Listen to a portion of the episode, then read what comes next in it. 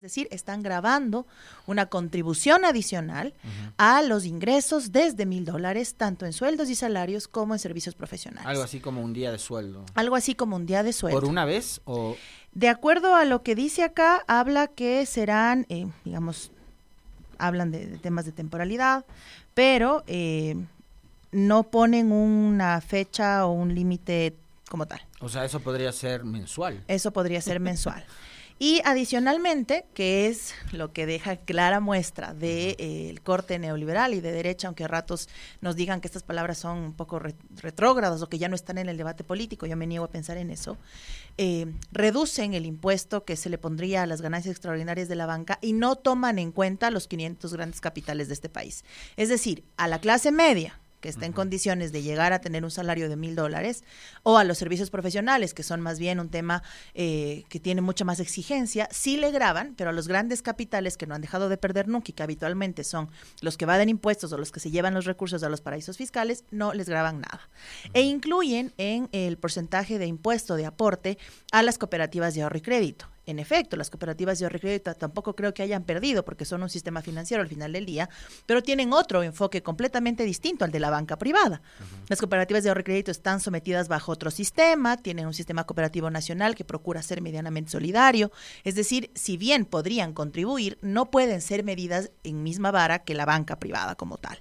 Entonces, esas son las preocupaciones que tenemos porque además se desconoce lo de fondo, que es además un tema constitucional, que no es una cosa que se inventa la la, Revolución Ciudadana, y lo ponemos en nuestro informe de minoría. La Constitución habla que siempre se deben priorizar los impuestos directos y progresivos. Eso dice la Constitución, no la Revolución Ciudadana, la Constitución. ¿Qué significa?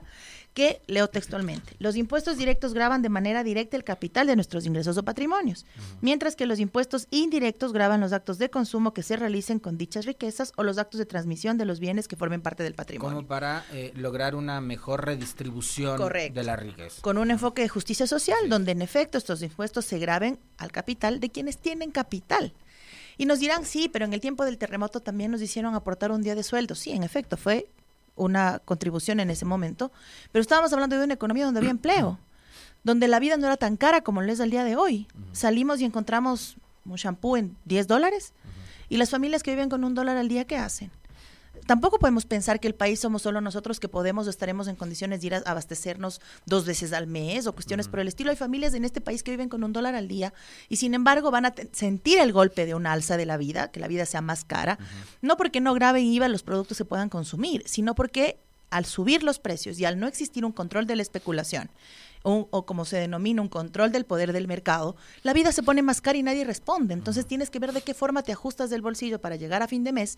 Pero la realidad es que en herramientas legales como esta sí podemos dar un alivio, pero aparentemente no lo quieren hacer así. O sea, lo que me queda claro de esta primera parte de su intervención asambleísta es que durante estos días hubo sectores muy poderosos de la economía y creo que también de la política, vale recordar que el último presidente que tuvo el Ecuador antes de Novoa era un banquero. Así es.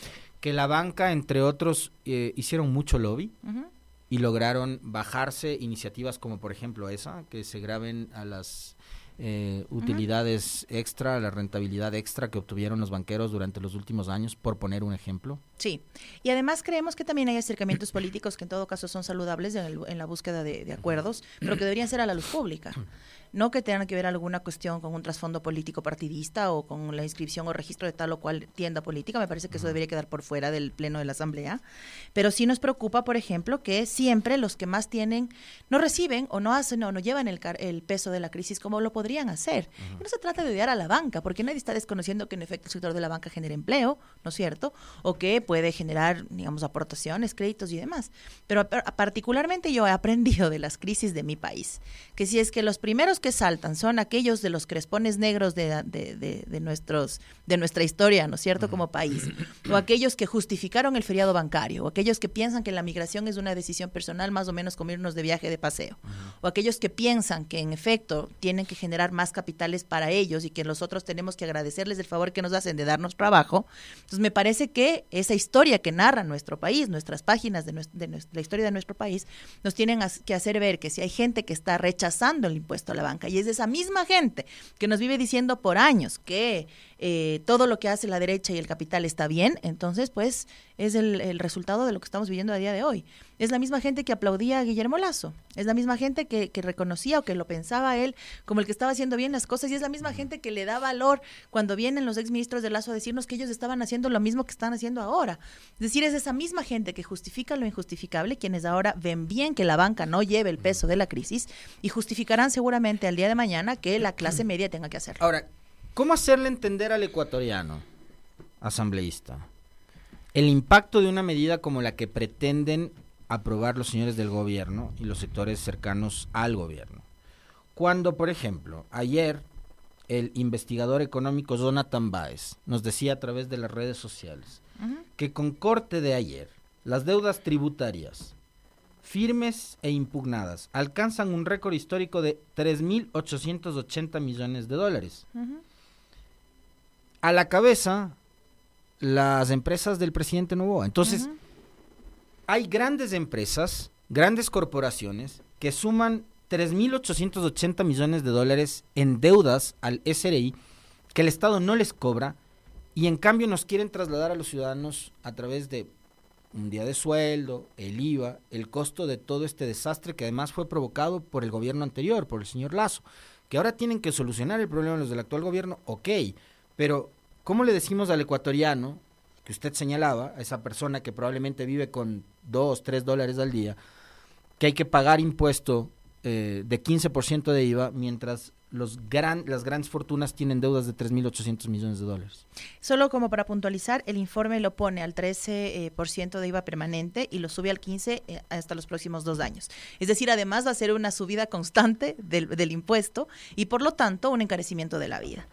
Y en ese contexto, eh, quisiera siempre eh, sensibilizar un poco alrededor de la situación de cada uno, porque me parece que una de las cosas en las que deberíamos ponernos de acuerdo en efecto es un sentido de comunidad, porque ese sentido de comunidad nos hace, nos va a hacer pensar que puede que mi bolsillo, mi bolsillo no me afecte, pero al bolsillo del otro tal vez sí, y entonces si yo tengo una tienda me comprarán menos, si yo vendo un insumo me comprarán menos, es decir, es una cadena, digamos, de acciones entre eh, este sentido de colectividad que lamentablemente hemos perdido.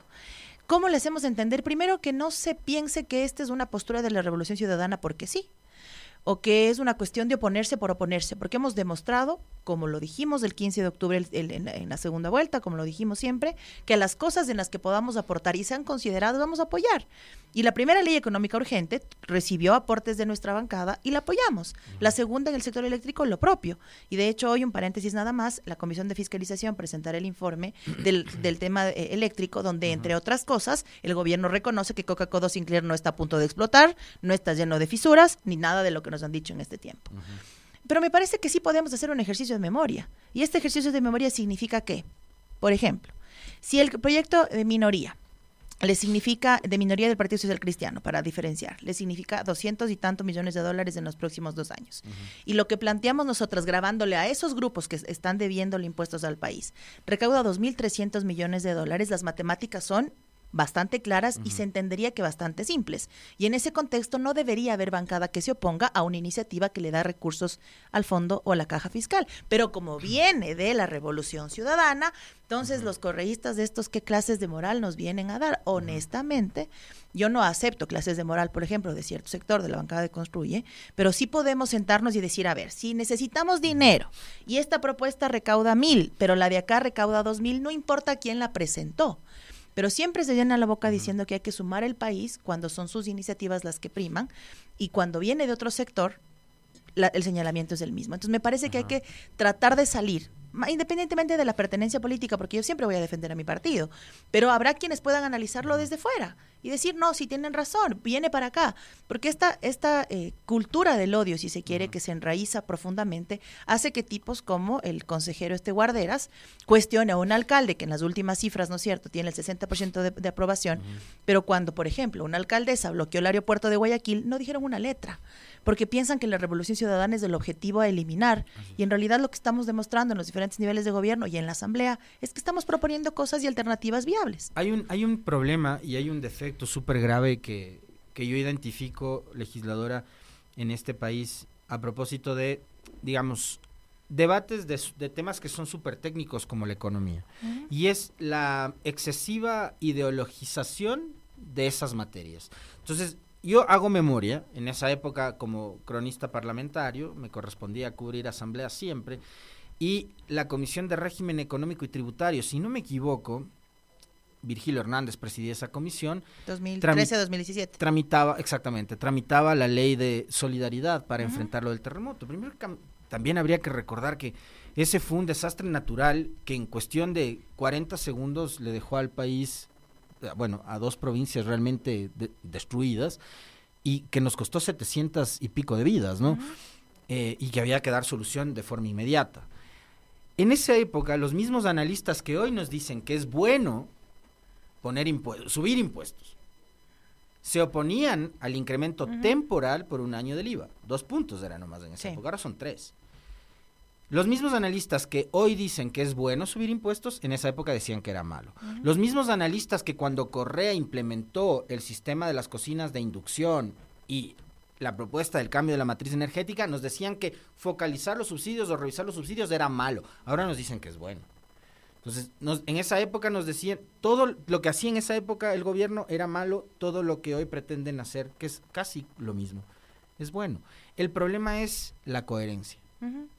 ¿Hasta dónde alcanza la coherencia para poder eh, profundizar temas tan importantes como estos de manera técnica sin ideologizar o politizar al extremo estos asuntos? Además que me parece... Eh, el, debate de ayer se centró, nosotros ayer debatíamos el tema del veto parcial a la ley de seguridad privada, donde se veían mermados los derechos de alrededor de 180 mil guardias privados que están expuestos también al incremento de la inseguridad. Y el debate de ayer fue si el presidente habla inglés bien, más o menos regular, medio parecido a otro presidente o no.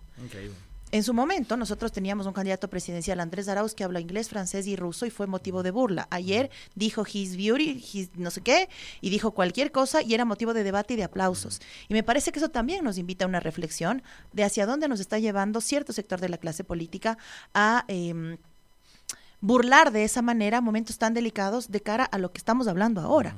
Y es que no digo que la política tiene que ser siempre seria, pero cuando se trata del futuro de nuestro país y del futuro de la economía, al menos deberíamos procurar que haya un liderazgo mínimo en la toma de decisiones.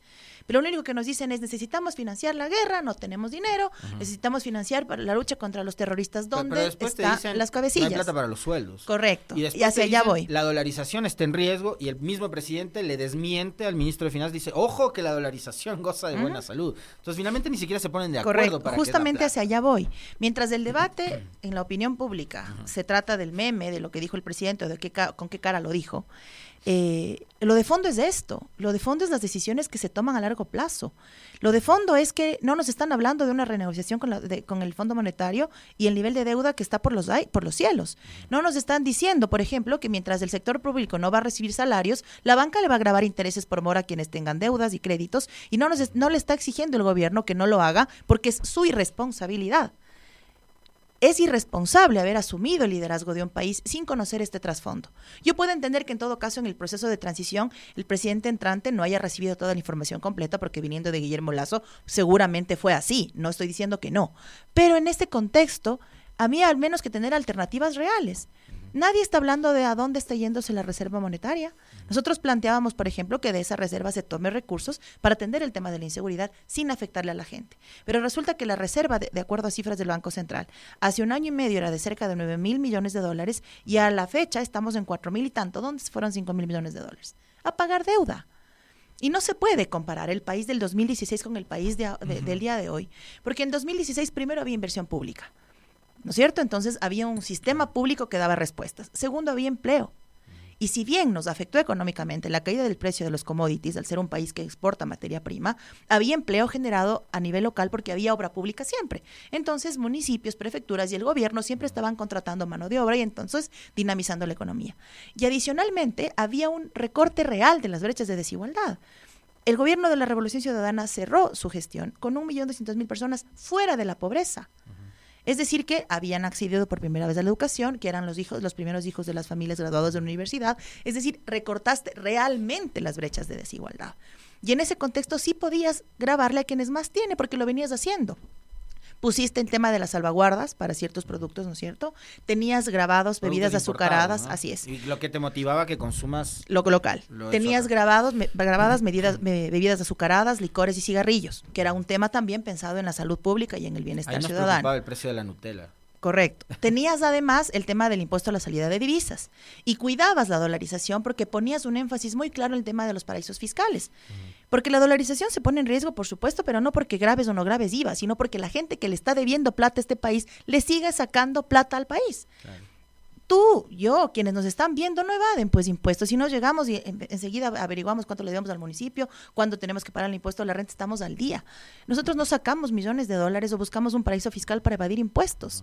Eso no nos pasa a nosotros, pero sí les pasa a quienes están sentados en el gobierno y entonces trasladan en proyectos de ley la forma de seguir precautelando, su forma de hacer negocio, mientras la gente tiene que buscar la forma de llegar a fin de mes. Y al menos desde mi bancada no vamos a permitir que eso se sostenga.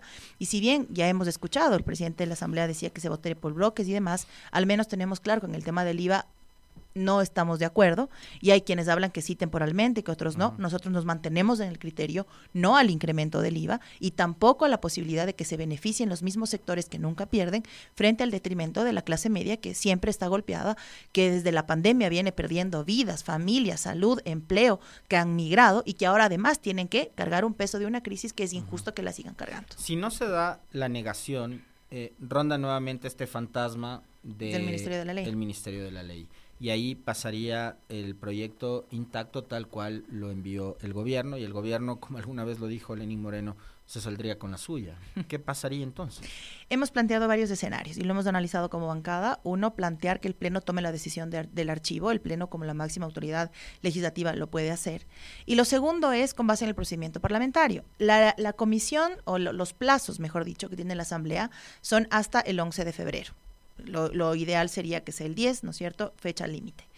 Eh, si es que eh, el día de hoy en la comisión se aprueba este informe que he dado a conocer eh, detalles de manera bastante eh, sencilla al arranque de la entrevista, existen dos informes de minoría presentados. Salvo el Partido Social Cristiano haya tenido un acercamiento con el gobierno y retire el informe, quedaría solo el informe de minoría presentado por nosotros, que tiene, entre otras cosas, fortalezas o, es fuerte con el tema de la banca y demás. En todo este contexto, llegaremos al Pleno entonces y si el informe de mayoría no tiene los votos, debemos conocer el de minoría. ¿Qué es lo que vamos a hacer? Aprendiendo de nuestra propia historia, porque nosotros, recuerden, el tema de la tributaria ya lo habíamos negado, entonces, digamos, hacia, hacia allá llegamos, daremos negativa y archivo y pasaremos al siguiente momento del informe de minoría. No se van a inmolar con la abstención como... es que además, y además, como yo les decía en su momento, eh, ayer en una entrevista, allí la, la, la, culpa es Guadalupe Llori porque obvió la negativa del, informe y le dio argumentos a Lazo para que entre por el Ministerio de la Ley. Acá esperamos que el secretario de la Asamblea sea lo suficientemente profesional para no obviar ciertos detalles a conveniencia del gobierno. Y sobre todo, y eso es una de las cosas que debe quedar clara a Alexis y a la audiencia, la Revolución Ciudadana no es parte del gobierno de Daniel Novoa. Nosotros no tenemos viceministros, no tenemos ministros, no tenemos gobernaciones, no somos parte del gobierno. La posibilidad de una alianza para instalar la Asamblea y sostener ciertos temas como las económicas urgentes de inicio son en el marco de lo que le ofrecimos al país, que es gobernabilidad, pero no a ciegas. Nosotros no estamos cogobernando, ni estamos entrando a Carondelet golpeando las puertas, ni estamos siendo viceministros de gobierno. Ustedes Nosotros no tienen embajadas, no tienen ministerios, en lo absoluto. Nada. Por lo tanto, eh, nada. Por lo tanto, eh, eso debe quedar claro, pero no somos una oposición visceral, porque fuimos gobierno y recibimos una oposición que se oponía porque sí, porque no se oponía porque si Rafael Correa decía que ahorita está lloviendo y te decían no, que estás haciendo sol, aunque esté lloviendo y estemos viendo que está lloviendo. Esa oposición no vamos a hacer porque el país, por supuesto, requiere en efecto un gran frente de unidad, pero esta unidad no debe ser ni ciega y a mi criterio tampoco debe renunciar a lo ideológico, que es lo funda el fundamento de cualquier proyecto político. Gobernabilidad, ante todo, creo que ayer lo manifestaba también Neboda a propósito de este acuerdo parlamentario. Y ahí quizás para eh, ya ir cerrando la última parte, hablar un poco de temas políticos, y ya tenemos que terminar la entrevista. Eh, ¿en qué estado quedaría la alianza entre el PSC, la RC y ADN? Tomando en cuenta de que la política siempre tiene mucho de coyuntural. Acá creen que una alianza política es casi un matrimonio, ¿no? Lo está escrito en pie. Ajá, exactamente. Entonces, ¿en qué condiciones quedaría eh, el, acuerdo político actual? Yo estimo que haya madurez para entender el fondo de la, de la defensa histórica de las cosas que estamos haciendo. No es de ahora que defendemos la justicia social, la redistribución de la riqueza y que los que más tienen más paguen. Y por lo tanto, coherentes con nuestra propia historia política, no podríamos hacer lo contrario. Y en ese contexto espero que haya al menos madurez para entenderlo así. Porque además hay otros temas en los que estamos de acuerdo y hemos avanzado. Por ejemplo, las reformas al Código Penal. En esas reformas al Código Penal hubo unanimidad en el CAL para codificarlas, es decir, avanzar en grupo para que sea mucho más ágil. La Comisión de Justicia ha avanzado en ese tema.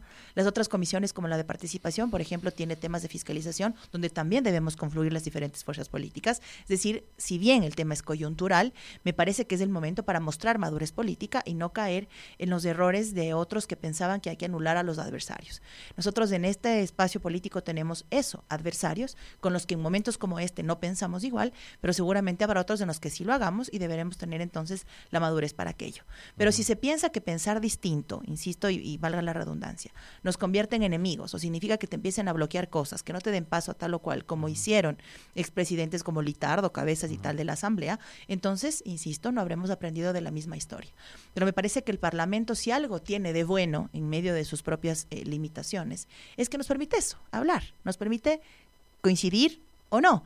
Y en ese contexto espero, insisto, que haya la madurez política de nuestra parte, así lo será, para sostener los espacios que haya que sostener en pro de eh, aportarle al país en lo que haya que hacerlo y discernir porque también es saludable y es la democracia. Una opinión muy breve suya final con respecto del anuncio del presidente Kronfle de recortar 20% el personal de la Asamblea Nacional. Es la derecha, que piensan que el personal es eso, me sobran tres secretarias, me sobran cuatro, no sé, conductores, cinco, cinco asistentes y entonces gracias y no hay una familia que coma ni nada por el estilo. Yo hubiese querido escucharle al presidente Kronfle decir, por ejemplo, que ya viabilizaron las soluciones a las acciones de protección de los derechos laborales vulnerados de la, muerte cruzada, que ya las madres que fueron desvinculadas en su tiempo de embarazo y lactancia les, les cumplieron sus liquidaciones. Yo sé por un caso cercano que no es así y que han tenido que llegar a acciones de protecciones y peritajes para ver si algún momento les pagan. Hubiese querido escuchar además que su propio equipo, que su propio espacio de eh, trabajo tiene alguna vulneración, pero seguramente no será el caso. Eh, y eso me preocupa. Que se puede optimizar el, diferentes cosas, por supuesto que se puede optimizar, pero sáquenles provecho. La Asamblea Nacional desde el 2017, por ejemplo, tiene un sistema de gestión documental que ahorra el trámite de un montón de temas y que puede optimizar recursos en insumos de oficina, por ejemplo. Tiene un sistema de fiscalización que, que, que, hace un recuento de todos los pedidos en un histórico que puede optimizar los tiempos. Eso también ahorra recursos. Pero el personal, que además en la institución de la que formó parte, tuvo que sufrir un remesón con la muerte cruzada, que no sabían qué pasaba, que iban a trabajar pero no sabían si les iban a pagar o no, que les cerraron las puertas, me parece que al menos merece un mínimo de respeto y no es justificar la, la gente que trabaja con nosotros. Hay gente de carrera que sigue siendo vulnerada al día de hoy. Y esa gente de carrera que ha entregado años de su vida para una institución a la que además le tiene cariño, al menos merece respeto de saber en qué condiciones va a salir si es que al final de cuentas esa es la decisión.